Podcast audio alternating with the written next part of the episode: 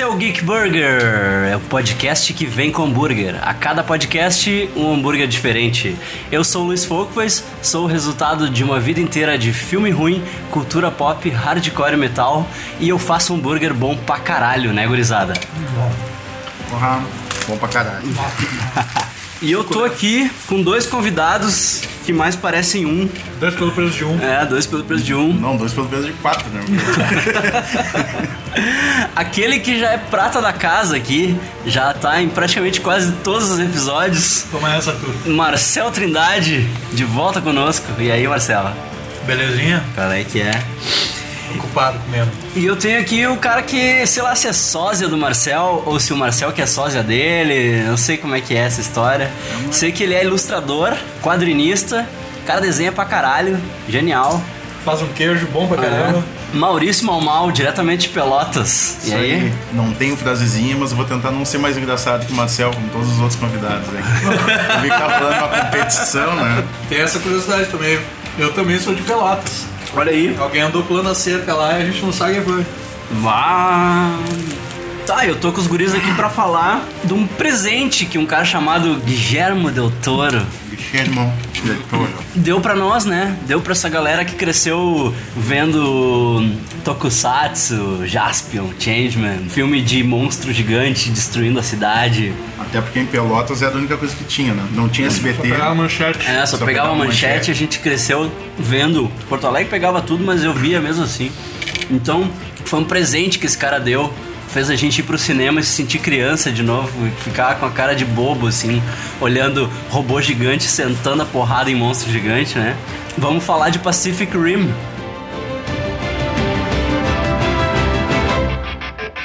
Snoochie Boochies! Is this where you turn me into a vampire? Don't forget, 6 TV.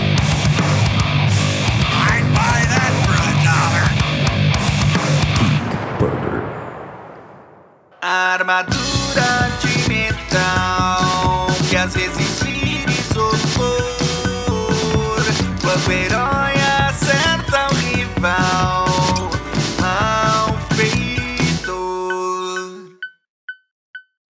Pacific Rim, Ou O Círculo de Fogo. Círculo de Fogo. É isso, né? É. Ah, esse título, a distribuidora fez uma péssima escolha, na verdade, porque já tinha um filme chamado Círculo de Fogo, foi lançado em 99, se não me engano, com Jude Law, Ed Harris. É um filme de guerra, da Segunda Guerra Mundial. Mas sabe que foi escolha do Del Toro, né?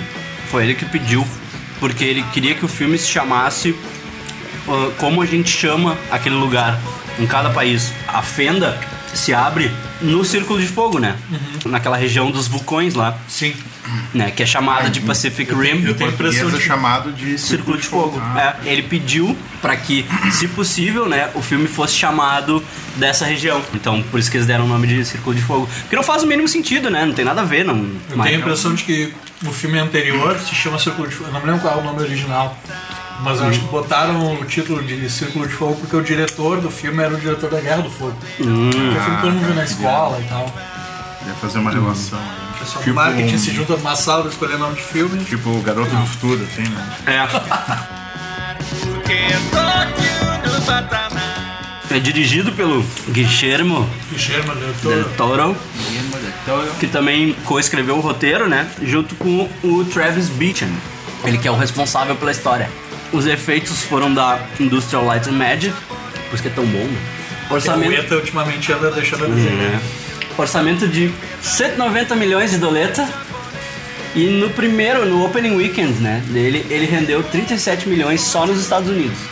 Mas só no opening weekend. né? Sim. Depois ele foi indo e se pagou. Que é raro hoje em dia também, né? É. É, eu acho que ele não foi o sucesso estrondoso de bilheteria, porque ele pegou um público bem específico, né? Essa galera que é apaixonada por mecha, ah, robô gigante, monstro gigante e tal. E esse daí, Eu esse- acho que foi também uma tentativa, tipo, não me lembro se, se era mais ou menos na mesma época, mas tinha o Godzilla que tava Ah. em andamento lá e tal, tipo. Não, Hum, Godzilla foi um pouco depois. Depois, é. Mas eu acho que eles tipo, que tinha uma tentativa do, da galera o mercado de cinema tentar emplacar histórias de monstro gigante e tal, né? E esse daí é um que eu posso dizer que eu contribuí pra essa. Não essa bilheteria da abertura aí, porque. Sei lá, né? Mas. Porque eu, eu fui a canoas pra, pra ver esse filme, porque eu tinha. Acho que eu tinha perdido a. Por algum motivo eu tinha perdido o, o período ali. Uhum, no, em Porto Em Alegre. Porto Alegre e acabei aí, eu e uns amigos a gente tocou pra canoas pra conseguir pegar o filme. Aquela longa viagem de trem. Circundando Guaíba. Tudo valeu a pena. Não me arrependi. Eu me senti criança, assim, vendo. Eu me senti cansado nos 20 minutos de filme já. Eu tava aprendendo a modelar na época. E aí, da primeira cena que eles entram naquele garajão lá, que tem os, os robôs e tal, eu fiquei pensando, caralho. Alguém morreu fazendo esse trabalho, tá ligado? Mas tu sabe que. Tá, ele foi filmado no Canadá, né? No Pinewood Studios, em Toronto. É onde filmam Orphan Black e onde fizeram Suicide Squad, Prometheus, Scott Pilgrim, Mama, que também é produção, né, do Del Toro. Eu trabalhei com uma galera que estudou lá e o papo deles é que a cidade inteira é preparada pra receber esse tipo de produção, assim, tipo, ah, que é Seattle, a gente tem aqui, que é Tóquio, a gente tem, Né. em São Francisco, tem a ponte. É, outros, outros dois filmes foram feitos lá foi o Pixels, do Adam Sandler, e o Padilha Cop, o Robocop do Padilha. e aí o lance foi que muito do filme é cenário mesmo, assim. Mas chegou a ter hum, gravação em Hong Kong mesmo, assim? ou Não, não foi tudo. Tudo construído lá. Eles construíram Hong Kong lá, eles construíram Tóquio lá. E aquele hangar, grande parte dele é feito mesmo. Eu vi alguns eh, VFX breakdowns, assim, Uhum. que, que tinha de composite era mais figurantes, inclusive, do que cenário. O cenário era todo funcional, assim. As ferramentas, tudo. Inclusive a cabeça dos Jaegers, né, dos robôs. Aquilo que tu vê quando eles estão pilotando, né? É tudo prático. É tudo feito, assim. Eles ficavam 14 horas por dia naquela estrutura lá. Aquela que eles prendem a- as mãos e os pés, né? Eles andam como se fosse o andar do robô e tal. E aí o Charlie Hunnam falou que era tipo ficar num transporte 14 horas por dia enquanto o Del Toro tocava água e fogo neles. Os lances assim, cara, eu preciso mijar. Porque levava 45 minutos só pra entrar na roupa e ser colocado no, no cenário, assim, né? E aí ele disse, cara, eu preciso mijar. E aí o Del Toro dizia, tá, cara, tu que sabe, mas sabe que se tu Vai quer. É, vai demorar, daí tu vai atrasar toda a diária de filmagem, vai ser uma merda. Eles, tá, tá bom, não tá. Eles assim que eles têm altas suspeitas de que o Idris Elba se mijava nas calças lá, assim. Usava fralda. Agora, só fazer um, uma parte aqui, já que a gente está falando da cabeça do Jäger, eu acho que a- o motivo de nós sermos convidados para isso é que nós fizemos um handshake mental aqui, É. então a gente acabou o hambúrguer ao mesmo tempo. Enfrentamos esse kaiju É, recheado com queijo. Deus Queijo. Queijo. Esse é o nome do hambúrguer. O nome oficial do hambúrguer é o queijo. Queijo.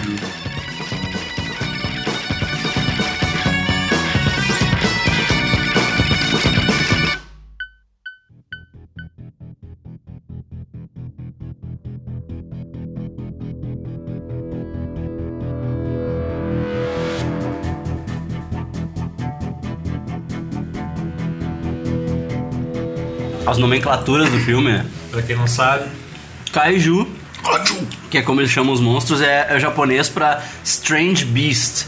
Em outras palavras, literalmente monstro gigante, né? E os robôs eles chamam de Jäger, que é caçador em alemão.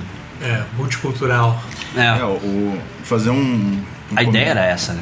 um comentário assim que eu, que eu acho que o filme todo foi muito os símbolos assim que foram colocados nele, tudo que foi preparado pra ele, foi tudo muito simples assim, sabe? Tudo muito na cara, não tinha. E eu não tô falando de uma maneira depreciativa assim, mas é um filme que não tem que pensar Sim. pra, é, pra é, entender o é negócio. tudo muito explicado, É tudo- tudo, tudo tá ali, entendeu? Na cara assim, não tem Inclusive a, montagem do filme favorece isso, assim, né? Tipo, ela- aquele. O primeiro ato inteiro, que é a introdução da história e tal, é mega mastigadinho. assim, Sim, né? sim. Não, ele faz aquela introdução ali, mostra o que que aconteceu, por que aconteceu, como, quando aconteceu, tudo. Quem Blá, blá, são blá, blá, os, blá. os astronautas, lá os astronautas lá, os. É, e, e te coloca na história, assim, já, e já na porrada, assim, né? Não tem. E esse lance que tu falou de ser multicultural é proposital. Né? O Del Toro falou Que ele queria passar a ideia de que é o mundo salvando o mundo e não os americanos salvando o mundo, Sim, sim. sabe? Então, por isso que era interessante ter uma japonesa, né? Os Aí russos. os, os russos, os chineses, os australianos e tal. Essa é a ideia, entendeu? Pra tu comprar mesmo que o mundo se uniu, né? E não foram, tipo, a iniciativa dos Estados Unidos e tal. E é uma forma legal de se referenciar, tipo, a origem dos filmes de, desse, desse gênero, um filme de monstro gigante. Sim. Que surgiu na década de 50 lá, os, os japoneses fizeram Godzilla por causa do, do que eles passaram durante do- a Segunda Guerra. Ressaca É. ali da, da- das bombas nucleares. Exato. Da, da função. E, é, e é, um, é uma alegoria bem, bem clara, assim, né? De confinamento, assim. Tipo, se eu caísse, acordasse hoje numa distopia e fosse a de monstro gigante, ia ser a única que eu ia pensar, ah, merda, tá? Não tem o que fazer. tipo, não tem o que fazer, fudeu. É, eu até acho estranho, assim, que é, os monstros davam um, um- um gap pra eles, pra eles poderem se armar, assim, né? Tipo, ah, agora vocês têm seis meses aí pra inventar alguma coisa, que a gente tá voltando. Tinha toda aquela conta, assim, de... Vai é, aproximando, vai né, aproximando, os- assim, durante a semana, os ataques, semanas, né? é. Se a brecha tá aberta ali, por que não mandar todo mundo de uma vez e, tipo, não, é aos pouquinhos, assim. Ah, morreu. Manda outro. Ah, morreu de novo. Manda outro. pensa Manda uns mesmo. 200 logo, entendeu? Quão caro era pra fazer tudo aquilo também, né? É, eles estavam lá clonando os bichos, né? Bom, ah, vamos deixar claro aqui, né? Que vai ter spoiler. Quem não viu o filme, né? Mas também vamos combinar que é o seguinte, né? O filme saiu aqui, tem o ano aqui, 2013. 2013. a gente tá- faz três anos. Uhum. Meu filho tinha recém-nascido. Eu pesava Ele já 20 tá falando e corre agora. Uhum. Então, É. E corre, aquele piá. When alien life entered our world, it was from deep beneath the Pacific Ocean. A fissure between two tectonic plates, the breach.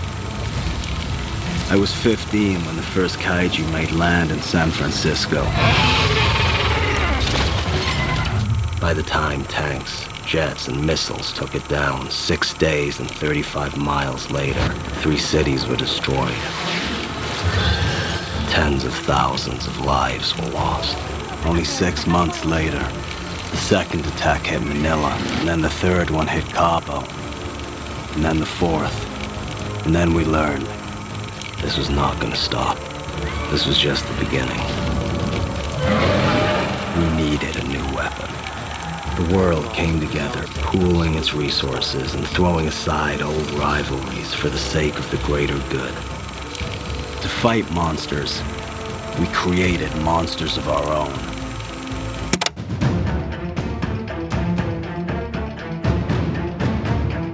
Basicamente, assim, é um filme que se passa em um período que começa ali no ano de 2013, né? Que Uhum. foi onde, quando teve o, o ponto zero ali da invasão a São Francisco. Que e eles tal. chamam de K-Day, né? K-Day, né? E aqui, a partir daquele momento ali, se passaram, acho que 15 anos, né? 15 anos a partir daquele primeiro ataque Isso. que, em que o mundo acabou se preparando para combater essa nova ameaça que estava chegando ali. Sim, na porque o, dos- o monstro apareceu na Baía de São Francisco, né? Destruiu a ponte, aquela tocou o ponte que é terror. destruída em todos os filmes É. que existem no planeta. Eu acho que eles usam o mesmo modelo 3D da ponte, assim, tipo, já pegam. É, assim, tipo, ó, Deve ter disponível na. biblioteca, né? Tem biblioteca, assim, já da ponte pronta e a ponte destruída. Já tem os mods prontos, assim. Como é que tu quer destruir a ponte? Com isso. bomba, com monstro? Mas era impressionante no IMAX, cara. Parecia que tu tava na ponte, assim. Naquele primeiro ataque, assim, primeiro momento, assim, que o monstro bota a pata na ponte, tu tá na ponte, cara. É, a sensação é de que tu tá ali, assim, é ah, muito forte. Assim. E aí começa a fazer a seleção desses das pessoas que são adequadas pro, né, que não é nem o, o mais forte, que é Uhum. uma coisa interessante, é o adequado e não o mais forte ou o mais Uhum. esperto ou sei lá o que, é alguém que foi feito para aquilo, né? Então Sim. aquela questão do que também fica muito bem explicado no prequel, que é ali do, do quadrinho, Uhum. da questão essa dos da necessidade de mais de uma pessoa para operar o Jaeger. É, porque nos primeiros E- testes, né, eles É, que é, Eles perdiam os pilotos de teste porque a carga neural era muito forte e o cérebro dos caras literalmente derretia, assim. E aí, então eles se obrigaram a botar Dá dois mais- pilotos. mais né? pra suportar ali essa E aí, tu, tu falou do prequel em quadrinho, já vamos largar aqui então. Que existe, né, um prequel escrito pelo próprio Travis Beecham, que explica essa história. Tipo, ele se passa, né, obviamente, por ser um prequel, antes dos acontecimentos do filme, assim. É interessante porque é uma repórter que tá fazendo uma matéria sobre A repórter tá localizada entre a morte do. Do Rally, do irmão do Rally É, e, o começo da e história. o começo da história É. ali. Então ela tá naquele período contando, conversando com pessoas. É, ela começa conversando relatos. com o Chao, aquele, o carinha da, da gravatinha borboleta, né, o chinesinho aquele, que, que é o cara da, da sala de controle, assim. E, e aí ela vai, ela conversa com o cara que idealizou o programa de Jaeger e ele conta a história de como que aconteceu o lance do aperto de mão neural lá, né? Aquele aparece no filme, aquele cara? Não, aquele cara não, né? aparece. Aquele Eles não, né? inventaram, que é, eles inventaram toda uma backstory, que ele, que ele comia uma aluna lá, É. e ela era muito gênio, e aí foi ela que cria o lance da ponte entre a máquina e o, e o teu cérebro e tal. E aí ela, ela acaba salvando um piloto, que ela, ela vai fazer os testes com ele, e ela diz, ah, eu tô, tô identificando tal coisa no teu cérebro que pode ser. Pode ser câncer. Ou pode ser que tu tá apaixonado. E aí, tipo, mas não tem ninguém aqui, só eu. Aí ele se. Pois Então é, né, câncer. doutora? Pois é, né, doutora? Câncer eu não tenho, né? e aí ela cria uma conexão com esse cara e o cara, o cérebro do cara vai fritar e ela bota um. Ela se conecta com ele e aí ela descobre que precisa de duas pessoas pra carregar aquele peso, assim. Quanto maior é a carga É. efetiva entre as pessoas, É. melhor é a Que é conexão. o que o cara fala depois aí a gente acaba descobrindo que o grande né, diferencial é o amor, assim, é por isso que a gente luta e tal. Eu não sei se eu tô enganado ou não, mas eu acho que se eu não me engano tem uma cena parecida com isso no Evangelho, uma, nos Uhum. primeiros episódios ali. Que é. Que, se eu não me engano, a guria que recruta o principal, Sage, Sage, tem uma cena assim muito parecida que acho que, se eu não me engano, ele tá perdendo o controle do. do Do mecha dele. Eva, é, da, do, do, do Mecha, e ele. E aí acho que ela entra no, Uhum. na conexão, assim, no- eu posso estar misturando os dois, mas acho que, que tem alguma coisa parecida, assim. Aham. É, e aí então segue o baile, né? Aí a gente tá, tipo, a gente entende por que, que precisa de dois pilotos, né? Eu achei legal isso, Yeah. porque eles deixaram esse gap no filme e aí o quadrinho foi lá e, e Não, mas eles falam, preencheu eles falam brevemente no- na montagem no começo, quando eles apresentam o Gypsy, Danger. Gypsy Danger. Gypsy King. Gypsy Kings. né? Quando eles apresentam o, robô e a dupla, eles explicam por que que, por que que são dois pilotos e qual a relação entre eles, né? O fato de- deles terem memórias afetivas similares da mãe e tudo mais. Yes, uma eles eram tão sincronicidade, assim. É, no quadrinho explica bem isso, que tipo, ah, se tu for o melhor amigo um do outro, a, a conexão é melhor, assim, sabe? O- Ah. O, aperto de mão neural é, é mais forte, assim, tipo. Aí por isso que funcionava bem. A, a doutora, então, ela acaba ficando com o carinha esse, o, o recruta, né? Ela larga o, o professor É, e o cara lá. tem que aceitar, né? Assim, É. o professor esse cara. É, ele acaba- tem que aceitar que a conexão dela com o piloto era maior, assim, era É. mais forte. E se o cara deixa de amar ela também, fudeu o trabalho dele. Sim, né? What? É. Não, isso aí eles, eles casam e eles acabam virando, tipo, superstars, assim, que é o que mostra na intro do filme, né? Que os pilotos São acabam virando rockstars daquela época, né? Porque. Action figure. Eu achei, eu achei muito similar com a, a representação dos astronautas na década de 60 lá. então, Uhum. É, referência, né? Até uma coisa que eu lembrei agora quando tu falou o nome do Gypsy Danger aí, que parece que teve alguma coisa com a na Hungria, né? Sim, sim. É. É, que Gypsy, né? A, a tradução, Gypsy Danger, seria ofensivo aos ciganos, que é o povo predominante da Hungria. E aí, então, no trailer, eles não puderam usar o nome Gypsy Danger. E durante o filme, eles não traduziram, né? Na, na versão dublada, no caso, Aham. eles não traduziram o nome do, do robô, né? Porque seria ofensivo pro, pro povo de lá. né? Mas na verdade o robô foi baseado num avião da Segunda Guerra que chamava Havilland Gypsy. né? Até a- toda a caracterização dele, pode ver que o logotipo dele é muito Segunda Guerra, tipo, Sim. a, a jaqueta que os caras usam, Sim, sim. né? A jaqueta que os pilotos usam antes de ir pra lá e tal, que tem o logotipinho, é muito Segunda Guerra, assim.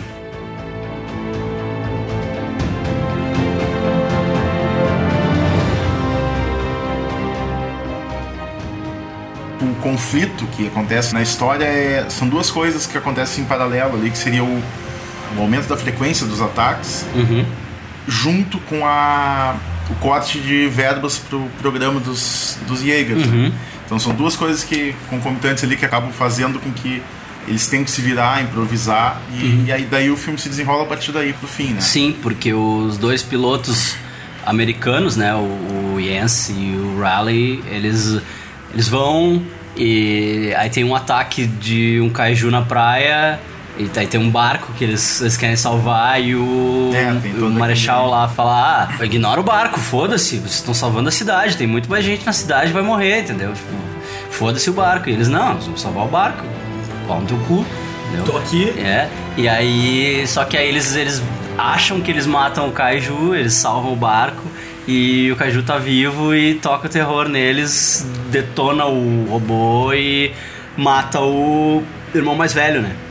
Que é é uma cena muito engraçada, inclusive, porque ele. Você tem que. E aí ele some, assim, tu fica, tipo, eu fiquei até o final do filme, mas tem que o quê, tá? E é ali que acontece, né? Todo esse lance de- do corte de. E aí eles têm a ideia genial de construir um muro. É? Eu acho que o cara que tava encabeçando isso era o Trump, né? já devia ter ganho, né? É no futuro, já devia ter ganho a presidência. Vamos fazer que nem o presidente de tempo atrás. Mas tá, né? Tá na época, né? Mais ou menos. Aí. É, é. Vai ver Os Pacific monstros Rim. não vêm do oceano. Kaiju de topete. O primeiro caju tem um É, topetão. um Tem um... Bronzeado, assim, com os olhos brancos aqui, assim.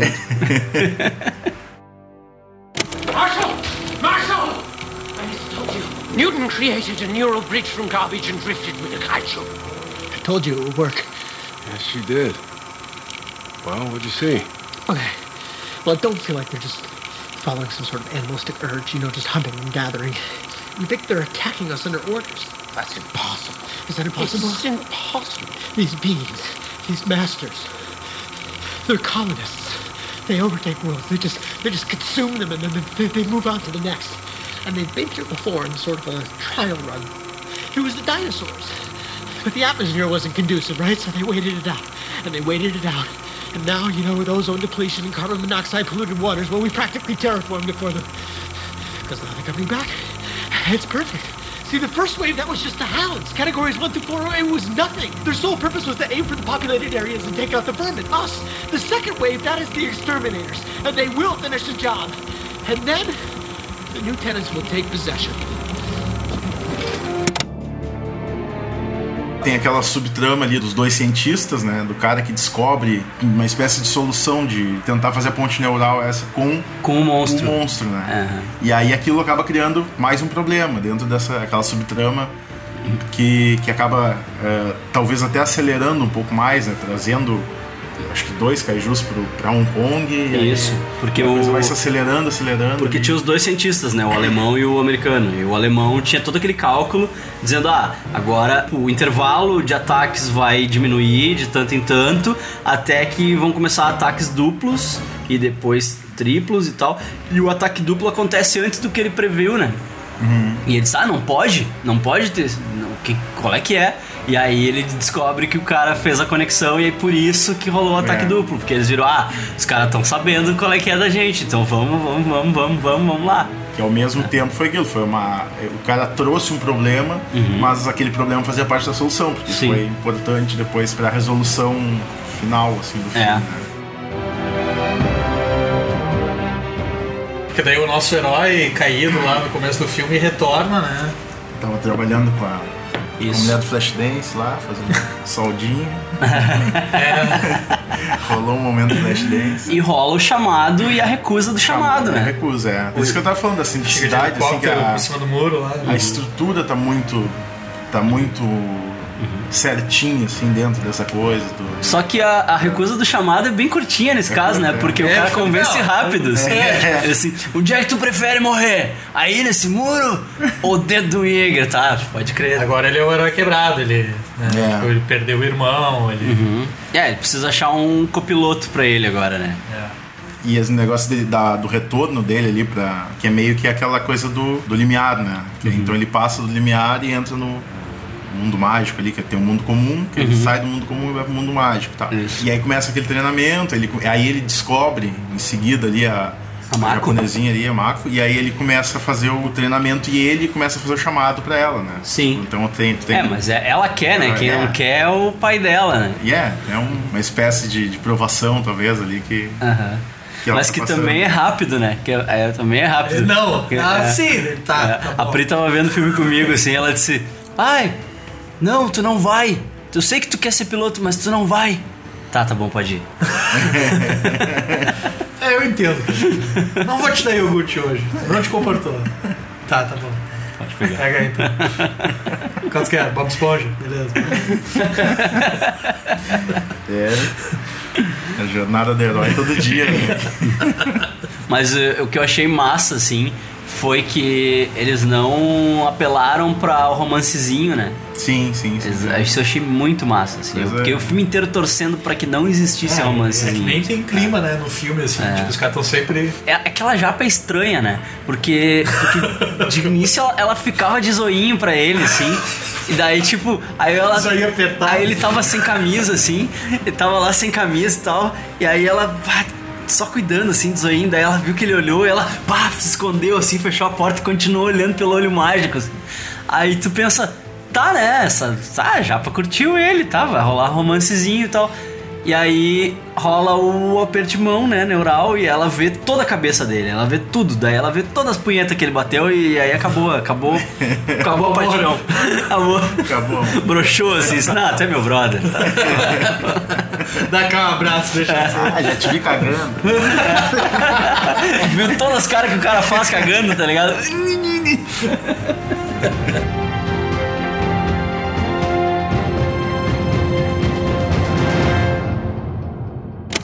One of the very original ideas that have grown from this movie is the way the two pilots and the computer interact is through what we've come to call drift. We tried to come up with ways of showing that that was original. In order for the two bodies to be able to act as one, they need to share memories, instincts, or fighting styles, and be able to become essentially one. You're fused with the machine. And a machine this large, the idea that one person could control the entire machine seems slightly too superhuman. The neural load to interface with the Jaeger proved too much for a single pilot. A two-pilot system was implemented. Left hemisphere, right hemisphere, pilot control.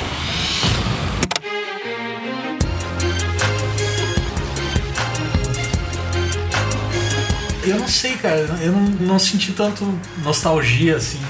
É, pra mim ele foi absurdamente nostálgico. Mais pelo Super Sentai, pelos Tokusatsu, do que pelo Evangelion, porque eu nunca vi, né? Mas sabe mas, assim, mas ele- eu sei que tem essa referência forte, assim, mas eu nunca vi. Eu, eu achei ele um, tipo, esteticamente muito bonito, assim. As cenas de luta entre os robôs e os monstros, assim, é uma pintura, assim. É, um E não é ela- Transformers, né? Tu consegue entender o que tá acontecendo. né? Exatamente, então assim, é um negócio industrial, sabe? Aham. Que tem aquele visual industrial, é Uhum. tudo assim como tem assim, por exemplo, que foi a quebra de paradigma ali do universo Ultimate da Marvel, o Homem de Ferro, por exemplo, Uhum. Sim. que mostrava uma coisa, aquilo ali era o Homem de Ferro teria que ser uma coisa assim, sabe? Daquele jeito, assim, de pessoas, um time coordenando, que é o que acontece lá no Vingadores Ultimate, lá nos Uhum. Isso. Supremos. E aí é um troço que tu vê essa.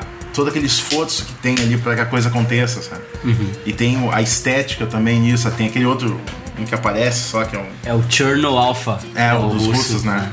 Que, é, que eu acho sensacional, aquilo que não é só aquele antropomorfizado, né? Tipo, robozinho bonitinho assim e tal. Não, ele parece uma usina nuclear, né? Mas ao mesmo tempo lembra aquela coisa dos Changeman. Eu já nem digo do Power Rangers porque eu não, nunca fui, não, não peguei essa época dos Power Rangers, talvez. ou Uhum.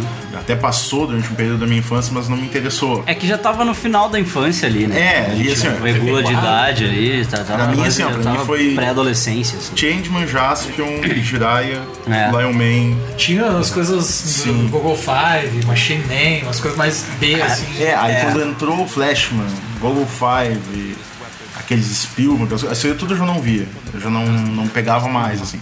Mas aí tem essa questão, assim, ó, pra mim a referência que eu senti muito, assim, que eu não sabia, até tu me passar o negócio do, que eu tinha tentado ver o Evangelho uma época, uns anos atrás, assim. É muito denso, né? É, não. é, eu tentei ver, na mesma época eu tentei ver o Ghost in the Shell também, que é outro que eu, que eu vi, assim, que aí é um filme só, né? Não é uma série. É, é. Não, mas e tem aí- séries derivadas. assim, Mas, mas foram umas coisas meio densas, assim, que, que eu meio que não peguei na época ali. Só que a grande referência quando eu fui pro cinema foi dos Changeman mesmo. Aham. Que é aquela, aquela coisa, tipo, de cada um controlando aí a nave que vinha e se transformava num braço. Aham. Aí a pessoa controlava aquele braço. Aquele braço, é. Aí o outro é. controlava, tá, tá. É. Então foi uma coisa muito. Mas eles se é juntavam o todos. Mas eles se aí- juntavam todos no peito dele, né? Isso que era mais legal, assim. Assim, tinha um cockpit Eles tinham geral no cockpit peito. no peito. Mas, Como é que ia? mas né? aí que entra a coisa da ponte neural, essa, que é É. um troço sensacional pra É. explicar. Explicar isso Então, aí, acho que né? Teve um trabalho pseudocientífico ali pra. Falei pseudo porque não dá pra ver as minhas aspas no ar Uhum. aqui. tá? E aí foi esse pseudocientífico, assim, da coisa de, de tu ter que botar um limite ali, da coisa de tu precisa regra, né? daquela regra ali Isso. que, pra que a coisa aconteça. Senão, como é que é? Isso aí que tu tava falando.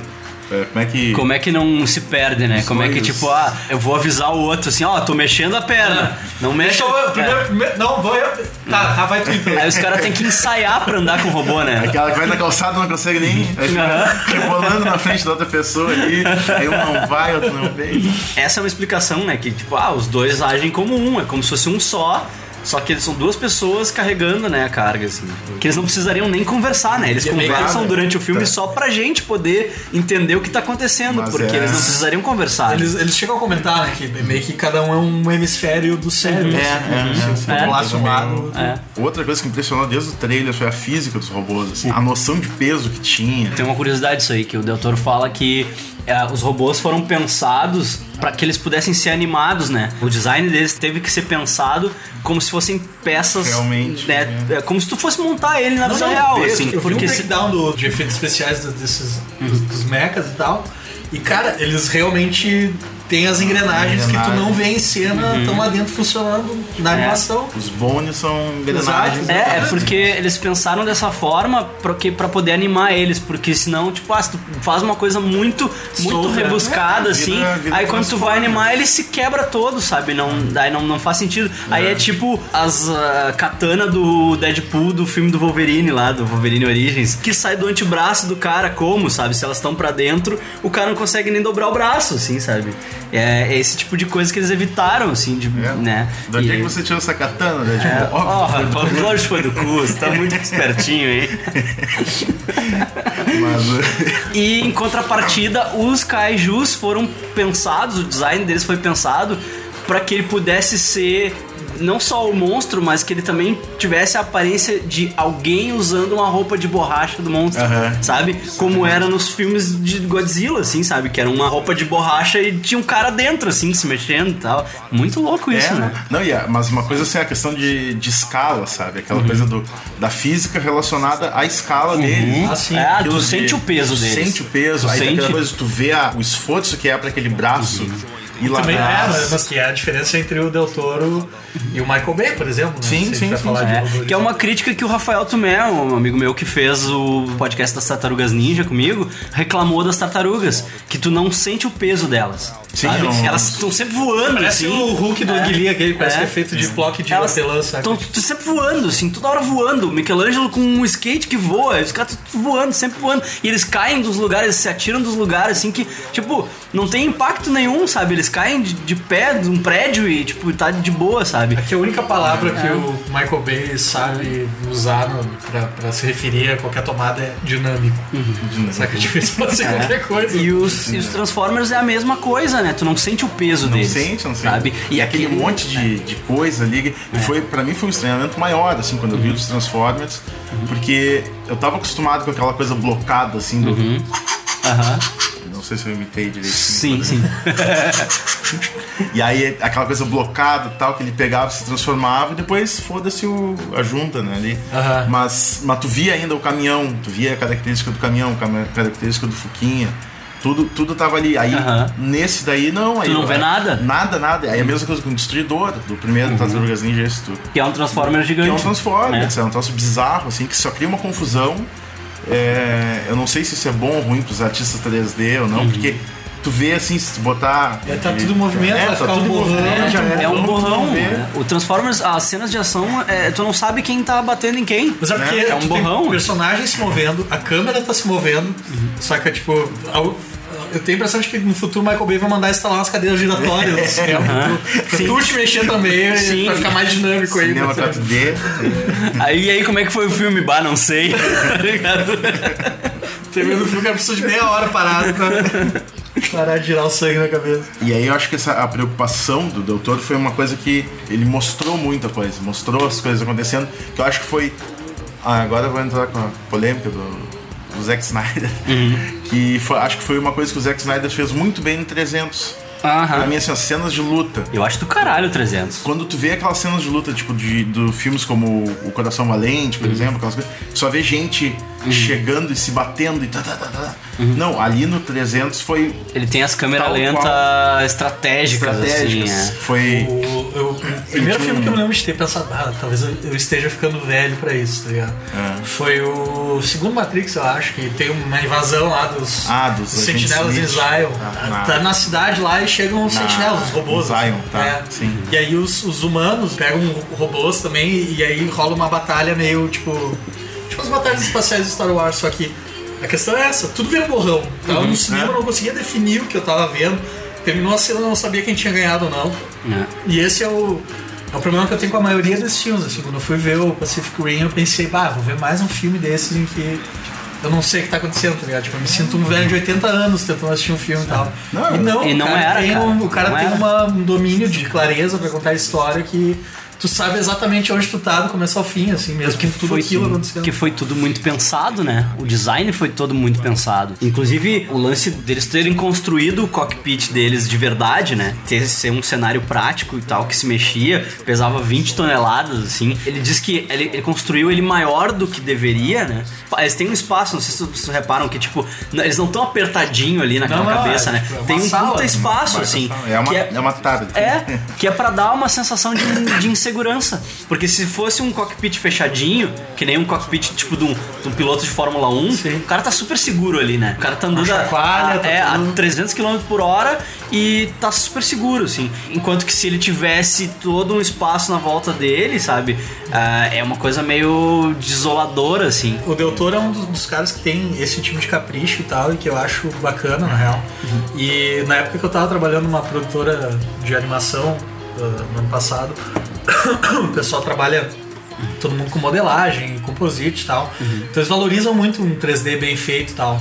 E aí a gente tava falando sobre o Cavaleiro das Trevas do Nolan e tal. Eles estavam discutindo sobre a cena que o Batman tá no topo do edifício lá em Hong Kong e tal, tipo, que aquela cena só aquela cena custou 20 milhões, eu acho, pra fazer, que ele tá no, no topo de um prédio e tal. Aham. E aí eles estavam falando assim, tipo, ah, Hong Kong já foi modelada milhares de vezes, o skyline da, da cidade. E aí eu tava pensando sobre isso, assim, tipo, o quanto é diferente, o, o quanto é sensível tu ver uma cena em 3D, tu ver uma cena prática, assim, construída. Tipo, tu não precisa ter um olho treinado e tal, tu sente a diferença, faz diferença na história, né? O próprio Mad Max agora também tem Uhum. esse lance de usar muito mais efeito prático, porque faz diferença pro público, cara. Tipo, Os cenários de quando tu tem os robôs e os monstros brigando, geralmente é CG, né? É, é tão perfeito que tu nem nota, assim. aquelas Mas é. partículas de água É. voando, assim. Tipo, Agora tem, ah, quando mostra, por exemplo, ah, o cientista indo lá ver o Hannibal Chow lá pra pedir o cérebro do cara. Aquilo é tudo construído dentro do, do estúdio de set, cinema, né? Tudo Dentro do set. Agora, eles, eles exploraram algumas coisas práticas, assim, tipo, tu, tu lembra uma cena que o robô tá brigando com o bicho e ele dá um soco e ele erra o soco no bicho e acerta dentro de um escritório, que é o braço dele destrói todo o escritório e vai lá naquele Octavarium lá e tum, bate na bolinha e tal. Aquilo é uma miniatura. Foi Sim, todo uma feito em escala. A iluminação foi feita em escala e eles pegaram um. Tipo um. um porrete, um, uma, pintado de verde, assim, sabe? E eles destruíram todo o cenário com aquilo, sabe? E depois eles inseriram a mão do robô digitalmente, assim. Então aquilo realmente acontece, a câmera passeia por aquela miniatura até que ele para naquele mini octavário. Faz o esqueminha, tipo, vai, vai saber se aquilo de repente não, É. não tem pós, assim. Mas eu sei que, tipo, o cenário foi construído miniatura pra ser destruído, pra ter essa vibe, né? Que nem tu diz, mais orgânica, assim. Não ser só um desenhão animadão, assim, né? o olho sente, na real. Se tudo que tá ali é modelado, é, é, tipo. São dados, tipo, tu, tu saca, não, não importa, sabe? Tipo, E principal- e uma coisa assim, principalmente que hoje em dia a gente tem um, um excesso tão grande de making off disponível, sabe? Uma coisa assim que, que não é o cara que trabalha com pós que vai saber isso. Não. Eu vi uma vez um guri, um gurizinho lá, um afilhado do meu irmão, o guri olhou assim, negócio, ah, aquilo ali é croma, né? Não sei o que, um gurizinho de 7 anos, assim, sabe? Sim, já tá falando lá, em já croma, sabe falando, ah, é, né? quê. Ah, não, e ali, ó, que ali ali atrás tá com uma resolução menor do que a imagem da frente. Sabe, umas coisas assim, que tá disponível, sabe? Então, cada vez tem mais críticos a tua- a- a- Ah. na audiência, assim, pra ver aquilo, né? Acho que era o Exterminador do Futuro 2 que eu tava vendo com meu pai, ou, ou Alien, não sei. E eu me lembro que, tipo, tinha uma cena que era muito absurda, assim, de explosão e tal. E que eu perguntei pra ele, eu tinha seis anos, eu acho, né? Eu Sim. perguntei pra ele, tá, e aí, como é? E aí pai falou, ah, isso é montagem. Ah, ele era o termo errado, era tá ligado? montagem. Tipo, não é montagem. Ah, que montagem. É, né? que montagem mal feita. né? Não, não é nem mal feita. É, é, ah, que montagem. Porque montagem era pra ser uma coisa mal feita. É uma assim. coisa bagaceira, né? Não, Isso aí eu tava vendo, porque eu vi esses dias, eu revi o Robocop original, né? Sim, primeiro. E aí aquela cena do. do Tô falando com o cara que o preferido do cara. é, não, aquela cena do, do Dick caindo pelo prédio. Sim, o bonecão. Já era ruim na época, Aham. sabe? Que eu lembro assim, pá, que montagem. e aí eu vi esses dias e. É, é, é bizarro aquele boneco, palm, né? assim, é bizarro aquele boneco. que não tinha outro jeito de É, fazer, não né? Tinha, mas, mas foda-se, contou a história. Eu fui assim, aprender que, tipo, a diferença entre um efeito especial e uma montagem depois de muito velho. Sim, claro, claro. Mas o Robocop tinha umas paradas muito foda, né? Porque, porra, Ah, 1987. Então, eles queriam dar a ideia de Detroit futurista. Eles usaram Dallas. né? Uhum. Aí tem um prédio, né, de- bem característico de Dallas, que é o prédio da OCP. Só que eles usam só a parte ali do, Do lobby, do lobby do prédio, né? E aí pra cima eles inseriram um desenho, uma pintura, assim. Sim, é, o E eles inserem é o uma pintura. né? Que, É. que é uma técnica, tipo, hoje em dia tu faz ela digital, tu É. ajusta ela. Na época os É, caras pintavam basicamente uma placa de né? vidro, sabe? Uhum. E botavam na frente da câmera, tipo, era- É. E era isso que meu pai chamava de montagem. Hoje em dia eu sei que montagem é tipo quando o rock vai treinar pra luta e tal. Isso, isso é uma um- montagem. toca Uma é. música do, sei lá, que toca por cima, né? aquilo é uma montagem. Quer dizer que tu não chama de montagem quando tu tá te arrumando pra ir pra uma festa. tá te montando. Tipo, montado. Se montando aí.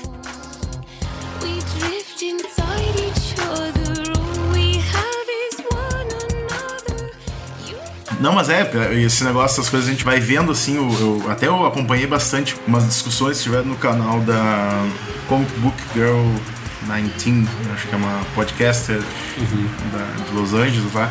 E ela chamou muita gente para entrevistar de efeitos práticos. Os Uhum. caras fazendo a, o embate lá do, do que a indústria não tava mais contratando. Sim. Tava é tipo, vamos resolver na pós, sabe? Aham. Ah, eu vi muito disso na época em que É. eu era coordenador de pós, tipo. Ah, tem um fio pendurado ali. Ah, vamos resolver na pós.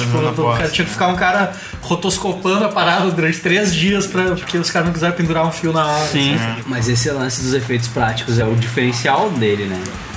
Essa coisa de criar as criaturinhas. Eu lembro que ah, tu tava falando antes da gente começar a gravar que tu não via muito a cara dele nesse filme, que tu achava que era uma coisa mais de entrega pra grande estúdio. Cara, eu vejo a cara dele. Não, é que é um filme que destoa muito da, da questão estilística dele. Ele tem uma assinatura, assim como o Tim Burton tinha no começo da carreira, uma, uma assinatura muito. Mas se tu pegar os kaijus, cara, eles são criaturas tão bizonhas quanto do Labirinto do Fauno, por exemplo, assim. É, mas E- eu, não, eu, não sei, o filme tem outra vibe, assim. Porque é um filme com muito mais grana do que ele tá acostumado a fazer É, mas, mas é uma homenagem ao Del Torinho, Del Torinho de 11 anos, assim, cara, que cresceu no México vendo Chaves e, É, e. Jaspion, tá ligado?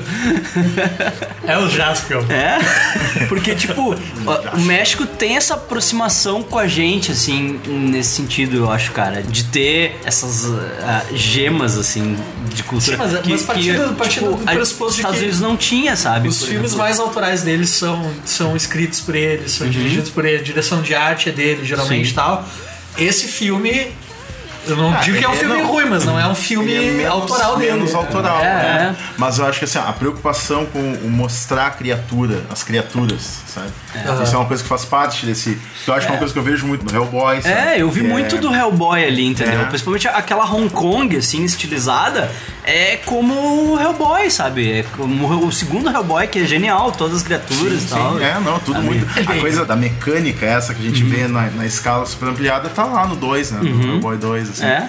Tem a coisinha meio de mais relógio e máquina industrial, assim, no, Isso. no Pacific Rim. ali. É. Marcel falou do, do Mad Max. Essa é a sensação que eu queria dizer, assim, ó. Mad Max, esse novo agora, foi um filme assim que eu vi, eu fiquei plenamente satisfeito, sabe? De ver o filme. Eu sei que o, filme é ponto A até ponto B, ponto B até ponto A. Mas isso é simplicidade, E foi é isso. lindo o filme- isso, o filme cara. me entregou um troço do caralho, É, assim. aí. Foi aquilo ali, uma jornadinha assim, o cara foi até lá, chegou lá. Bah, não era, gurizada, vamos voltar. Vamos Tá. voltar. E foi um puta no filme, um baita Sim, no filme, uma personagem que tomou uma, uma dimensão absurda, assim. Ela é o Mad Max, né? Ela, é o Mad Max. É, não, com certeza, ela virou protagonista no filme, total. E ali, assim, é uma coisa que eu senti também um pouco. que Eu não queria falar porque eu tô meio saturado de ouvir falar de Stranger Things. Uhum. Mas eu não queria falar, mas só que foi a mesma coisa. Aham. Faz pequeno, faz, É, é, faz pequeno, faz, faz, ali, te entrega o negócio, sabe? Coisa, pô, os caras já pegam já mostram o monstro, mostra, mostra na primeira cena já e foda-se, sabe? Porque o monstro vai aparecer depois e, e não é importante que o monstro seja, não sei o quê. Então, é uma. Na real, a gente pode traçar um paralelo justamente com Godzilla, que é um filme próximo do Pacific Rim, Uhum. muito mais próximo em gênero, assim, mais, e que não funciona, porque é uma história mega complicada, uma história. Aliás, é um desenvolvimento. Tentativa de uma complicação, uma coisa que não precisava ser Não complicada. precisava, tipo, a gente quer ver o monstro, sabe, É? brigando contra o monstro e era isso. Não sei se vocês pararam pra se dar conta, mas tipo, chega no final do filme, aquele personagem, o protagonista que tu passa o filme inteiro acompanhando, não fez nada. O que que é? É. O que é? não faz nada. Não, ele não muda Ele só nada. vai de um lugar até o outro. assim. Exato. Não, isso é até uma coisa que eu ia dizer assim, ó, eu não consigo me lembrar da trama do, do Godzilla, não consigo me lembrar de detalhes. Também não, assim, eu, eu só lembro daquela vi- cena muito afilhada dos paraquedistas. É, Não tem trama, é ele indo pra casa. É o guri indo pra casa e tá o monstro lá. no meio do caminho aparece o monstro. É. tipo, oh, Eu acho assim, ó, poxa, o design do monstro ficou do caralho, assim. Que Sim, um- sim. O Godzilla, os caras conseguiram buscar aquele design original, aquela coisa lá do original, Sim, só não que... fizeram aquela, aquela aberração É, que o Emmerich troço, fez na né? década de 90. lá. Um lagartão, um jacaré. Embora aquele filme seja muito mais divertido do que É, esse, mais divertido. tipo. Esse filme, ele tem quase 3 horas e ele tem 20 minutos de Godzilla. O resto do tempo é, o, é o tipo Brian Cranston É, e o. e, e isso é um, um dado real, assim. Eu não tô inventando, não é piada. São 20 minutos de Godzilla. Sim, é que nem o Coringa agora no Esquadrão Suicida, pelo que a galera tá dizendo. É mesmo? Ah, Não vi ainda. eu vi também, mas dizem que tem 20 minutos de Coringa no filme inteiro. Até esse podcast ir pro ar eu já vou ter visto, mas... Mas até uma coisa assim, que eu acho que a- até a noção de escala, que foram coisas que me impressionaram, assim, sabe? A noção de escala daquele Godzilla foi um troço É. absurdo, assim, Ah. assim como os, os kaijus foram no, no Pacific Rim, É, assim. mas é, é que assim, a mesma primazia técnica que Mas- tem num, tem no outro, assim, de tipo. O, o Godzilla é um filme visualmente tão bem resolvido quanto o Pacific Rim, tá? mas a questão é a história. Não tem história, não É. tem história, exatamente. é. E aí o que eu tava falando, comparando, pegando essas histórias, são, são histórias simples, estão sendo contadas ali, tem definido, eu sei que às vezes, pô, é, é massa um Pulp Fiction, que te entrega uma história simples, só que picotada e misturada e tu, pra tu entender, tu tem que te ligar em algumas determinadas coisas. Sim, tu tal. tem que montar a história tu mesmo, tu tem que sabe? montar na tua É, cabeça, Exige exatamente. raciocínio do telespectador, assim. Mas é legal uma história simples também, né? É, muito Tipo, legal. Uma história que seja contada assim, de, do, do início ao fim e tal. E eu senti isso. Aí no, no Pacific Rim foi uma coisa que foi impressionante, como eu senti isso, assim. Uhum. A coisa acontecendo diante do- dos meus olhos ali, olha que poético. É. E aí é. acontecendo assim, indo, tu sabe onde os caras querem chegar, e aí eles vão, e eles chegam e tal. E aí tem problemas Tem que problema, ficam né? pendurados, que pode ser que aconteça, que vai vir o segundo filme, eu acho. É, jeito, né? vai vir, vai É, vir. eu não sei se o Del Toro não estando na- nas rédeas do É, ele não vai dirigir, não é ele. É, eu não sei, cara. Travis Bickle tá escrevendo, Aham. mas a direção não é do Del Toro. Então esse cara é o grande É responsável. o grande responsável pelo filme. é. Os quadrinhos pra mim foram bem complementares e também muito direto ao ponto, assim. Sim. Tu entende a história, ele te explica coisas. É, e tu consegue entender quem são os personagens. Até eu, eu achei muito legal que, por mais que a, a arte não seja lá espetacular, assim, mas tu consegue entender os personagens do filme, tu consegue identificar no É, quadrinho é. ali, sabe? Tu Não, consegue- achei, uma coisa que eu achei. Mas eu acho dando- meio problemático, por exemplo, dependendo pra quem vão dar Uhum. a história, pra dar a sequência, tipo, tem isso assim. é, a história é boa. O cara tem uma história clara, ele sabe o que ele tá Claro. contando e tal. Agora, dependendo de quem conta a história, consegue cagar tudo. Vide Michael Bay com os Transformers, Tartarugas Ninja, que Uhum. consegue. Conseguiu estragar, entendeu? Esse Tartarugas Ninja novo é incrível, assim, porque ele é idiota que nem o desenho. Eu vi o primeiro filme e eu não me lembro de nada. É. Eu não Não tentei lembro. ver o não segundo. lembro. Ele é idiota que nem o desenho, assim. Tu, tipo, se tu for com essa mentalidade, tu te diverte. Mas se tu esperar uma coisa que faça sentido, Isso é esquece. o, tá falando do 2? É, o dois, é. É. O primeiro, Tartarugas Ninja, eu não consegui ver até o fim. Cara, eu vi Esse- e, e eu, O 1, né? Agora, o- eu sei o quão ruim é um filme à medida que eu vou ficando mais longe da época em que eu vi ele, assim, tipo, quanto menos eu lembro detalhes do filme, de acordo com o tempo que passa, pior é o filme, tá ligado? E tipo, eu não lembro de nada, não lembro de nada, eu só lembro deles fazendo rap no elevador, assim, Aham. a única cena Que é o mais memorável, é, assim, tipo, é. eu não lembro qual é a relação deles com a April O'Neil, que eu lembro que era mega eu só, só lembro que ela tá muito preocupada o tempo inteiro. não sei porquê, tá ligado? É, é, que é um filme que me irritou profundamente, assim, sabe? O, esse, o, o, outro filme, só pra detonar, mas foi que- divergente, sabe? Tentei, Ah, tentei, juro. Fanfic tentei. o filme. Não, não, fanfic não, é o. Divergente é Jogos Vorazes genérico, o filme. Não, ele é um fanfic é, de tudo. Jogos genéricos, entrevistas de emprego. Né? Então, É verdade. É, eu- Ele é tipo.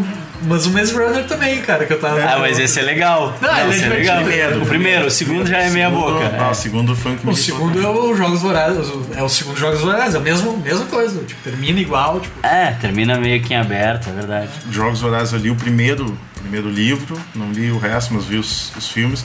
Mas o primeiro e o livro é um, Eu li é um baita tudo. livro. Eu li tudo e, cara, a adaptação é genial, assim. É muito bom. muito é muito boa. É, eu, vi, eu comparei assim, o não, primeiro eu, filme. eu gosto com dos filmes. O último filme eu não primeiro consegui ver com atenção, assim. Eu só sei que eu, tipo, eu tava vendo e aí eu tava trabalhando enquanto eu tava vendo. E aí eu tive um. Tu desliga, né? Porque Sim, querendo sim, tá fazendo. Aí quando eu voltei tinha uns zumbis no filme, assim. Eu, tipo, uau!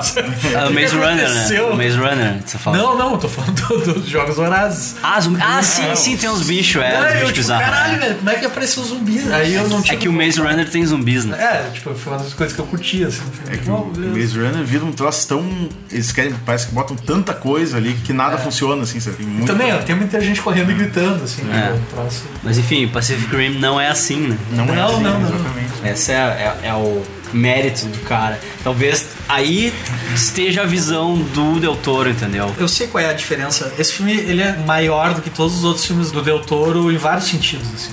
Em escala, ele é mais longo do que as outras. É uma história muito mais macro do que geralmente eu tô acostumado a ver ele contando. Sabe, é. Quando eu penso nele, tipo, a, a poética dele que eu tenho registrada na minha memória e tal, é sempre o Labirinto do Fauno. Labirinto do Fauno, histórias- né? O, aquele Espinha do Espinha Diabo. do Diabo. Ah, é, é do caralho esse filme. são filmes pequenos, culturalmente contidos, assim, na, na- né? Tipo, tem, tem outra pegada, assim. Uhum. Pacific Rim é, é ele, tipo, com. É como se ele Muita grana, É né? como se ele fosse um, um cantor folk que só toca com violão e nesse filme ele tá com uma orquestra e, Sim, é. e uma banda. Tu tava falando do Matchbox 20, eu vou puxar antes de gravar, tu tava vendo o meu DVD do Matchbox 20, ele fala- a gente começou a falar sobre a banda, né? E aí, tipo, ah, porque eu só conheço o radiofônico deles e tal. E quando eles estouraram, né, no primeiro disco, era isso, sabe? Era uma banda simples, duas guitarras, baixo, bateria, sem muita frescura, assim. E aí eles estouraram com aquilo e eles ganharam tanta grana que ah, no segundo disco eles puderam fazer o que eles quisessem, assim. Aí, tipo, ah, a gente tem carta branca pra fazer o que quiser. Aí eles extrapolaram, assim. Tem orquestra, tem naipe de metais, tem, carneiro. tudo, tem tudo, cara. tem power ballad com piano, tem, cara, tem tudo, assim. Deve tudo. ser o que aconteceu com o Josh Trank também, né? É, Deram um orçamento grande pra ele, fez merda, quebrou a Tem cara que não pode fazer com muito dinheiro, Não. cara. Tipo, Só que o Matchbox 20 funcionou. pra mim, é o melhor disco deles, é o que eles extrapolaram, assim, tipo. funcionou. Não, e também tem, tem o lance de ir até lá e voltar também, né? Tem muito cara que, tipo, Começa pequenininho e tal, daí nem o Nolan, por exemplo. Aham. Ganha um- Ah, esse aí não tem volta mais. É, mas ele, o ego dele só fica maior. né? Tipo, eu queria ver ele voltar pra uma coisa tipo. Pro Memento. Do, do Memento. Memento, do cara, é Nolan moleque, Nolan de raiz, assim, cara. É bom demais, cara. Que filme é bom demais, tá louco? Nolan profundo. É. Ah, que filme é foda, sabe? É mil vezes mais foda que Interestelar. Ah, Interestelar é um filme que. É um filme que se Sessão da Tarde se prestasse ainda, viraria um bom filme de Sessão da Tarde daqui uns anos. Mas eu gosto de Interestelar, né? Eu, gosto, eu gosto dos filmes do Nolan, na real. Tipo, não, não tem pro- o problema é que a maioria do pessoal tem com ele, assim. Eu tenho problema com a trilha sonora dos filmes do Nolan. Exatamente. Música de baleia. I've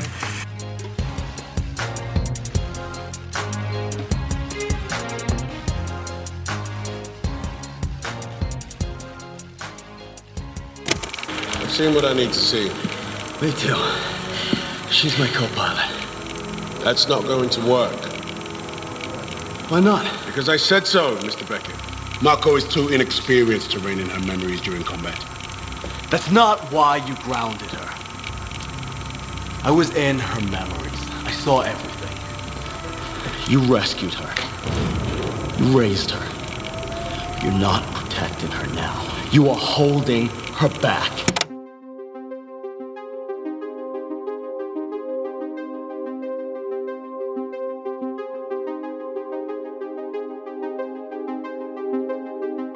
Ainda do prequel, Uhum. os quadrinhos, uma sensação muito boa, assim, da questão de cronologia que foi criada, assim, que dá uma, uma noção até mesmo de dinastia, sabe? Que aquela história que conta, que é quase um flashzinho do início da primeira história ali, que conta a morte da irmã do... Uhum. Sim, do. Do Pentecoste é, do lá, né? Pentecoste, do, do Idris é. Só que aí, ao mesmo tempo, mostra que a que era colega de esquadra dele, depois vai ser a parceira do Idris Elba no, Sim. no Jäger. Aham, é. E aí depois, no filme, tu já vê ele com a perda daquela mulher. Sim. Então tu, lendo o quadrinho, tu entende toda essa... A Toda a importância carga daquela de- mulher, é. toda aquela coisa em, em segundo grau ali, que era a amiga da irmã dele. Não sei, não fica muito claro ali se de repente se era, É. se era namorada da irmã dele. É, não fica claro. A, a mulher não é a mulher dele, né? Não, não, Não é a mulher dele. Ela é só, Só a parceira da. parceira de ponte mental ali. Isso, é, ele tem Gente aquela normal. conexão, talvez por ela ser próxima da irmã dele, daí tinha essa coisa que ele, que ele fala no quadrinho, ele diz, ah, a família nem sempre é, é de sangue, né? Às vezes É. a família tu escolhe, assim, que nem nós com a vida. não assim. é, e aí não é só em relação a, a guria lá, a Mako, né? Não, não, é que relação a. Ele fala, fala- da guria, fala essa da- que é a parceira de drift dele, é. assim. Não, eu digo, mas é que pode-se entender que seja em relação à guria, que foi Sim, e criada por eles, ele. e aí ele introduz a Mas- Mako, né? Daí É. ele introduz a Mako. e Aí ele, ele vai atrás. Porque eu achei que, né, no filme, pelo menos, o que parece é que quando ele salva ela, ele já adota ela. E não, ele vai viver a vida dele e daí ele volta e adota ela, assim. E aí no quadrinho também fica aquela coisa meio clara, assim, de que ele meio que já treinou ela desde aquele momento pra chegar nesse ponto e ser a É. piloto de. Sim, só, só que aí vai saber se ele reluta mesmo ou se ele tá só testando ela, assim. É. Se ele quer que ela seja piloto porque é, ela tá pronta ou porque ela só quer vingança, assim, né? que é o que ele fala pra ela, né? Tipo, mas vai saber, sabe? Porque ele muda de ideia muito rápido, né? Todo mundo muda de ideia muito rápido nesse filme. Até porque eles não têm tempo, os bichos estão vendo. É, vamos lá, tem que é, se agir, agilizar.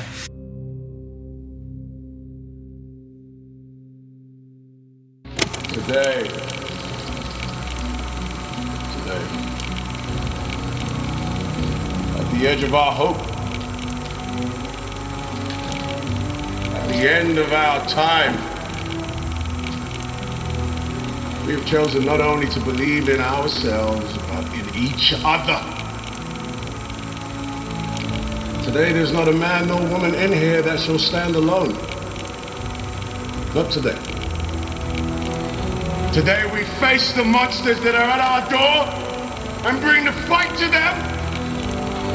Today we are canceling the apocalypse.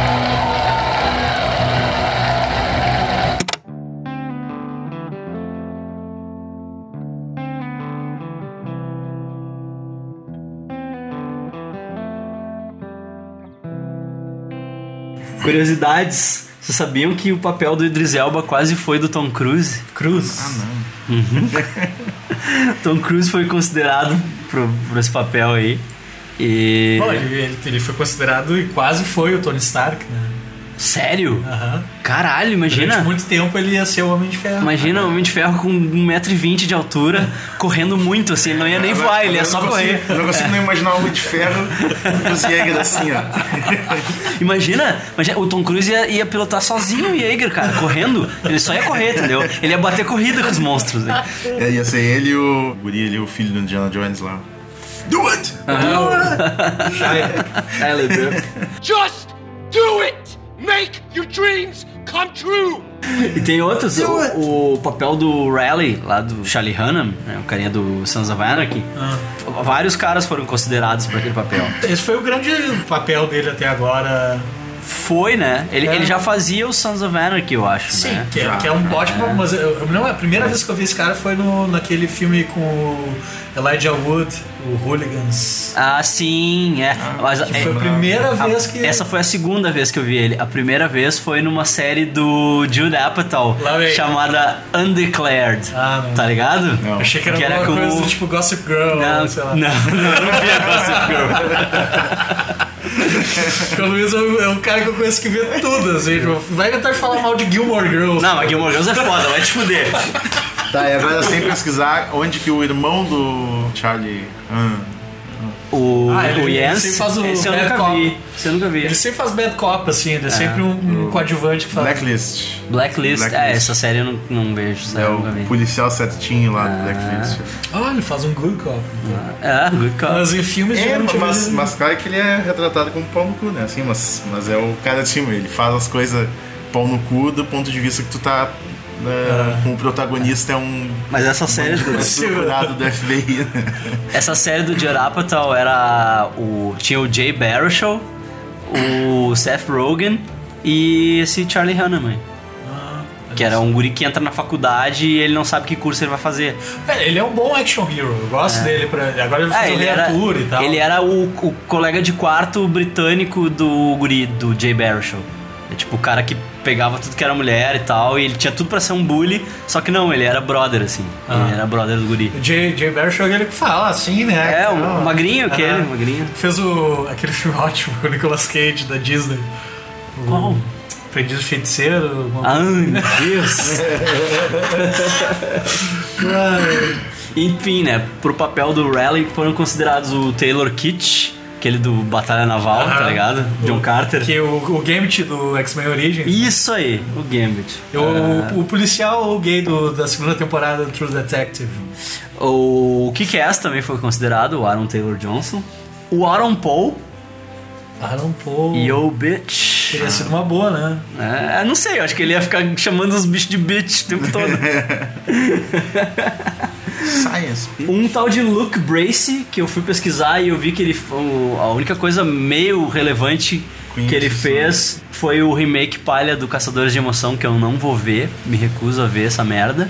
E o Henry Cavill. O Henry Cavill não ia caber no robô. O cara é muito grande, meu, não ia caber no robô. Eu ia ter, ia ter que fazer um set maior aí. Imagina o Henry Cavill e aquela japinha. A japinha, tipo, mega pequenininha. Aí o robô ia andar rengueando. Aqui tá falando que tá rasa.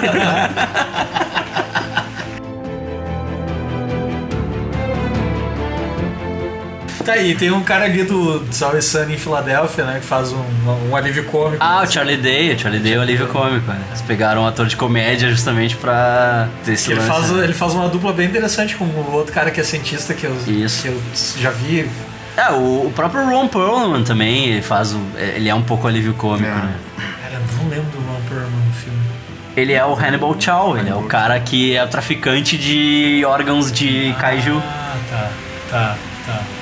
Que, que o outro vai na chuva lá pra buscar o bagulho, né? No meio da cidade, a cidade tá sob ataque, ele tá. Isso, e ele, ele vai lá pedir porque ele precisa de um cérebro de kaiju pra se conectar e ver e tal. E aí ele fala, tu, tu já fez, né? Ele, ah, little bit. O cara da cena pós-crédito. É ele que explica, né? É ele que explica essa relação, assim, de tipo. Tu viu eles e eles te viram, otário. Por isso que tá vindo dois agora. Mas não fuder isso, né? Que ele chega, é o cara cientista que Aham. teve o breakthrough dele Aham. ali, descobriu. Aí ele chega lá e fala, e o cara, tu é um idiota, por que, É. tu fez isso? Eles, "Ah, eu não posso te contar, mas eu vou te contar, porque é legal.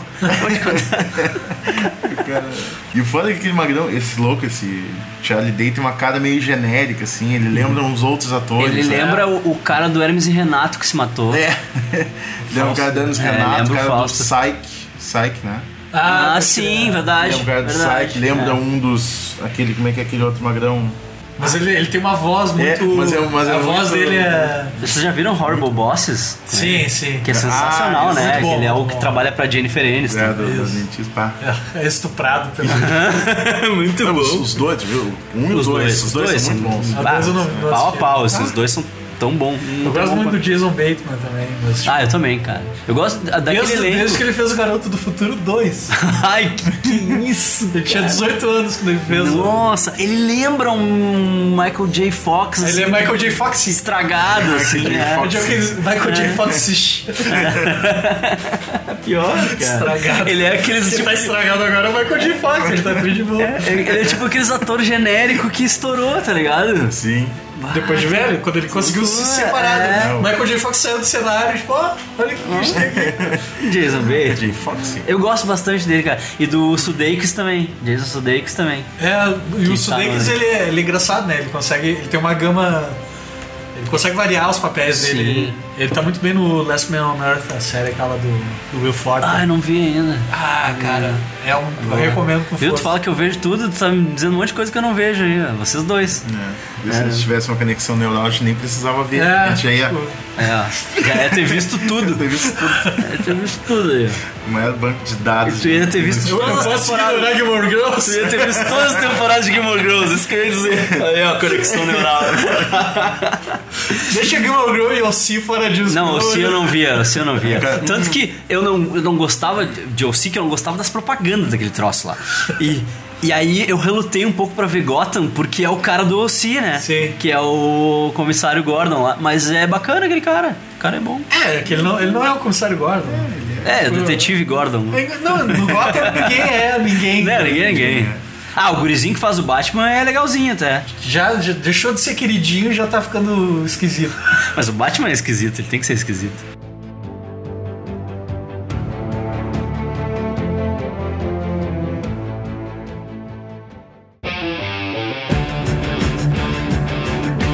Alguma consideração a mais? Contar a minha. A, história em relação ao Evangelho, sabe? Que é, uma, é uma história que eu já tinha tentado ver antes, Uhum. né? Como eu tinha falado ali, do, tinha tentado ver o Evangelho, na época eu tentei ver o, o Ghost in the Shell também. Que eram coisas que me atraíam, mas eu tinha um certo preconceito também Aham. contra anime e tal, não, não, não, não tava querendo ver, assim, começar a ver nada disso. Mas eu sempre soube, assim, que tinha uma, algum tipo de, de qualidade, assim, nesses, nessas histórias. E aí, então, com a gente, com a- tendo comentado isso antes da pauta aí, Isso. eu resolvi dar uma olhada, vi, acho que uns cinco, cinco episódios Aham. e dei uma, uma lida em algumas coisas sobre, sobre ele, assim. E realmente, assim, nos primeiros episódios ali, tu vê muito, sabe? Muito, muito do Pacific Rim. Uhum. Tu vê a, a coisa sendo. Eu acho que é uma grande homenagem, assim, sabe? Não é Aham. uma, uma, uma tentativa. É, tem gente que reclamou e disse, ah, Pacific Rim é um desserviço ao Evangelho. não É, não, não, mas eu acho que é uma coisa assim que não, vai com a outra. não foi, não foi de maneira alguma um negócio que, que desrespeitou. Uhum. Acho que cada um tem a sua mitologia, são mitologias Uhum. diferentes ali que, que eles criaram.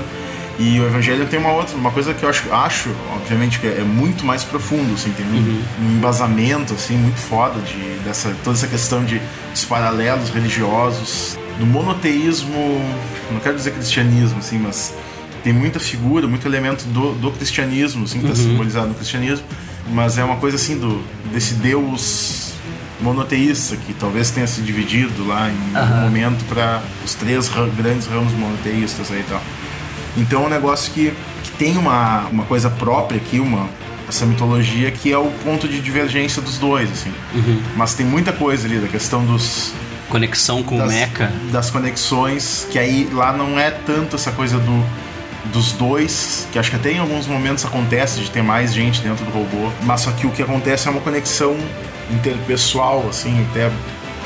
Porque tem umas coisas lá que parece que o, que o mecha não é simplesmente uma máquina, tem alguma coisa orgânica nele Ah, e tal. tá. Então tem essa conexão neural, sabe? Mas mesmo que fosse assim uma, uma adaptação descarada, tipo, do que eu observo de adaptações de, de histórias, assim, ah, tem o Chamado, por exemplo, e o Old Boy. As duas, os dois filmes tiveram Adaptação americana. adaptação americana e nos dois, eles, tipo, a adaptação americana não tem o culhão que os asiáticos Uhum. têm de contar a história. Eles são moralistas demais pra chegar onde os caras chegam com a história deles, assim. O Evangelion tem uma carga psicológica. Eu já tentei ver várias vezes, assim, nunca Sabe consegui que, chegar até o final. sabe que eu acho o chamado americano melhor que o japonês? É, mas se tu parar pra pensar, tipo, a escolha final, tipo, no final pra salvar o filho dela, toma spoiler na cara aí, cara. Uhum. Vai, foda-se. Pra salvar o filho dela, ela faz uma cópia da fita, que, que eles descobrem que anula a maldição, né? Isso, é. É só fazer No uma cópia da- japonês- que é o que ela quer, né? Ela É. quer espalhar a maldade, né? É, mas no japonês, Hum. tu precisa fazer uma cópia da fita e dar pra alguém. né? Isso. É tipo o It Follows, assim, né? Tu tem que passar pra alguém, assim. Ah, é tipo, é uma DST em VHS. É. E aí. VHS DST. VHS DST. E aí ela, pra salvar o filho dela, ela grava uma fita e dá pro pai dela. Moralmente isso é muito mais grave do que tu simplesmente gravar uma fita nova que É. pode guardar numa gaveta e nunca passar pra ninguém. É, o, o americano ele não, não foi. Vai. Não foi. assim como o Old Boy. O final do Old Boy ah, coreano lá, do Chung Park, ele se hipnotiza pra ele esquecer que ela é filha dele. Uhum. Poder continuar tendo uma relação ah, sexual com a própria filha. Sim. Ele é um monstro. Aham. A gente passou o tempo inteiro Acompanhando, acompanhando o herói da história, na real, ele é, ele é muito menos escrupuloso do que o, o cara que buscou vingança contra ele. Assim, tipo, os dois têm o mesmo pecado. Só que a questão é que o outro cara se mata quando ele consegue se redimir. Uhum. Né? E ele não. Ele prefere esquecer tudo para ele poder continuar vivendo Uhum. o, o pecado pelo qual o outro morreu. Então, Uhum. na real, a gente tá seguindo o vilão da história. Sim. Saca? Tipo, eles não conseguem chegar lá.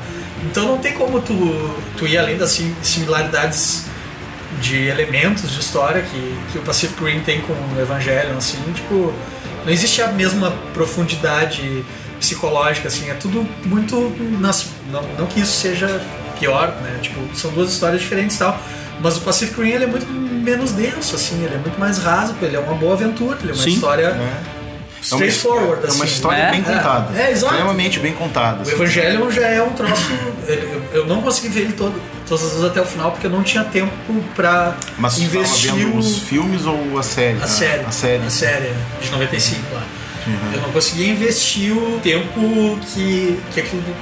eh, que não é só o tempo de assistir, é o tempo psicológico de tu, tipo, te familiarizar com os personagens, entender o universo e tal. Porque ele é muito mais difícil de penetrar, assim. Nem tu vê, sei lá, eh, Mother Family e House of Cards. Uhum, Uma tu é. vê peidando, a outra tu. É. É, muito diálogo, é muito. sabe, tipo. É muita coisa pra tu absorver e digerir, né? Exato. E o Pacific Rim já é, é- vem mastigado e ele só cospe na tua boca, assim, ó. Tipo, E ele é um olha filme aí. popcorn, tipo, É. excelente, assim. Uhum. Tipo, nos, nos últimos 10 anos eu acho que ele é um dos melhores filmes de aventura, Uhum. Ação que saiu, assim. Tipo, Que é o que o próprio Del Toro falou. Ele disse que, que existia uma carência de filmes de aventura. Que ah, não se tinha filmes de aventura mais. Já fazia tempo que não se via coisas assim, sabe?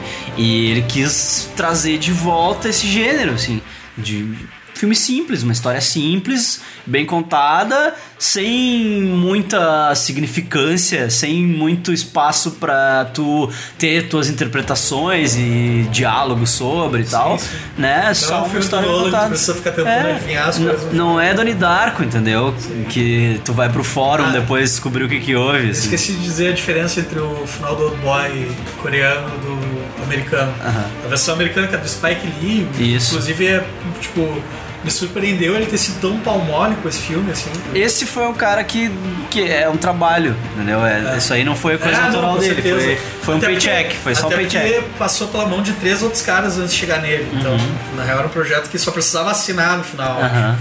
Mas a parada é que o final do Old Boy que a gente comentou antes é o final do, do, do filme do, idealizado pelo Chan Wook Park, que é a história asiática. No Uhum. filme do Spike Lee, que é a versão americana, quando ele descobre que a Guria é filha que ele dele. se envolveu ah, sexualmente com a filha, ele resolve voltar pra cadeia pra cumprir a penitência dele lá. Então, olha o quão moralmente contido, né, Uhum. é, o- é a versão americana, assim. O cara vai direto pra penitência, sabe? Tipo, Uhum. ele passou a vida inteira preso, ele saiu, ele fez de tudo pra se vingar Uhum. do tempo que ele passou preso, da vida que ele perdeu, e aí ele resolve voltar pra vida anulada que ele tinha por causa de um pecado, sabe? Tipo, É. eles são muito frouxo. É o meu problema com aquele Law Abiding Citizen, sabe? Com o Geraldo Mordomo, Geraldinho Mordomo. tá ligado? Que é isso, sabe? Ele passa 10 anos bolando a vingança dele, né? E aí no final do filme eles matam ele, né? Na cela pegando fogo, assim, Aham. sabe? É, esse é o meu problema, assim, que tipo, eles não têm o culhão de fazer o cara se vingar de todo mundo e sair vivo. Ele tem que morrer porque esse é o certo, entendeu? Pra, pra mostrar que dois errados não dão certo. viu? Ele se vingou de todo mundo. ter um Mas ele tava né? errado, viu? Ele vai pagar por isso. Não, tipo, deixa o cara vivo, entendeu? Isso, para pra ver, tipo, essa história do Boy, tipo, eu, eu- eu demorei, eu vi filme várias vezes antes de eu dar conta, assim, que no final era isso que ele fazia, sabe? Eu terminava sempre achando ele o mesmo pau no cu que ele era no começo, eu não sabia Uhum. por quê, sabe? Aí no dia que eu me dei conta, que, que, na verdade come- a primeira vez que eu vi esse filme foi, eu tinha 16 anos, em 2001 quando Uhum. saiu e tal. E aí, depois que eu me dei conta, a história continuava me impactando muito mais do que quando eu vi o americano. Quando eu vi o americano eu tive um- uma sensação, na verdade, de, de desapontamento, assim. Uhum. E, na real, é porque os americanos têm essa coisa de devolver o equilíbrio pro universo, Uhum.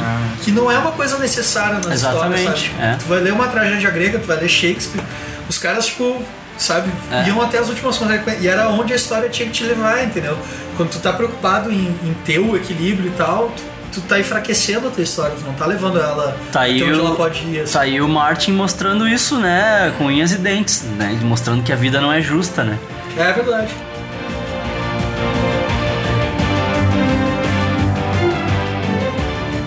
Era isso então, vamos ficando por aqui.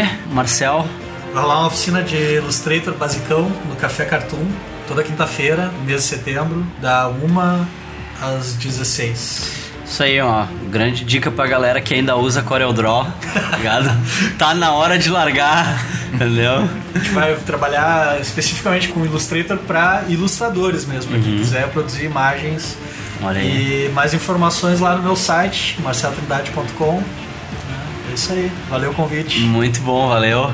Mal Mal, A forma mais fácil de me achar nas redes sociais aí é, é no Facebook, Instagram e Twitter. É tudo pelo Mal Mal RG. M-A-U-M-A-U-R-G. Uhum. E ali vai ter assim os- a- as publicações que eu lancei ultimamente, as, dos últimos anos, assim, lancei o Light Metal, que é uma que ainda está em circulação aí, uma história em quadrinhos de ficção científica sem palavras. Ela tá, eu Só- lancei só o- desenho. só desenhos, é, eu lancei o primeiro número todo Cheio de easter egg. colorido, cheio de easter eggs. quem curte caçar. E aí depois disso eu lancei o. Aí uma, isso foi um lançamento mais local lá, que é o Pelotas das Cores. Eu junto com minha namorada, a gente fez um livro para colorir do patrimônio de Pelotas lá, com o Olha patrimônio arquitetônico de Pelotas. Aham. E hoje, no dia da gravação, eu lancei lá na Parada Gráfica, no Museu do Trabalho, eu lancei a Narcolepsia, que eu lancei só uma edição limitada ali de 20, só 20 que eu fiz na em Gráfica Expressa, essa primeira tiragem. Uhum. Mas acho que até saiu o podcast, eu já, Já já vai vou ter, ter. Uhum. imprimido em outro processo e Tem online pra ler também, e né? tem online para ler também no narcolepsia-comics.tumblr.com. o link tá no post. É, vai estar no post. O link tá no post. É uma baita história de ficção É. metafísica, Física. filosofal, maluca. Então tá, galera. Quem curtiu o papo aí, quiser contribuir, geekburgershow.gmail.com ou então me xinga no Twitter, no arroba Luiz Folkways. O hambúrguer de hoje foi o famigerado Juicy Lucy. 200 gramas de carne bovina recheado com mussarela, num pão cervejinha com picles, tomate, barbecue picante e mostarda.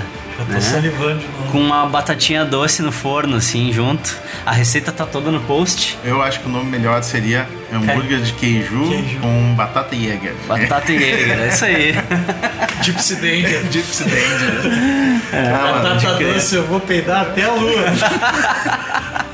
É o raio propulsor. É, e aí depois vai chegar na Hungria lá, a gente caga a volta. É isso aí, galera. Curtam a página do Face aí. Comentem que eu sou muito sozinho aqui nesse site. Eu quero comentários. Galera, me deixa sozinho. É foda. A gente tá lembrando, né, sempre que a gente tá nos buscadores de podcast, todos, né, os aplicativos. Organizamos a casa, tamo no iTunes, então agora tu acha em tudo. Pode assinar o feed também, que é bem fácil ali. Bota o feed, no, o feed tá no post aí, bota nos seus agregadores e já era. E agora a gente tá com uma novidade, né? Tem camisetas do Geek Burger na Vandal. A gente tem uma lojinha na Vandal com várias estampas relacionadas ou não aos temas do podcast. Tô largando estampa lá que nem louco. Dá uma olhada, tem os links aí no post, tem o link na página com todas as estampas aí. E assim que ele terminar aqui, a gente vai conversar sobre a gente fazer umas estampas pra. É isso aí, é, vamos achacar os amigos. Aí. então tá, galera, até a próxima. Valeu. Valeu. Aí.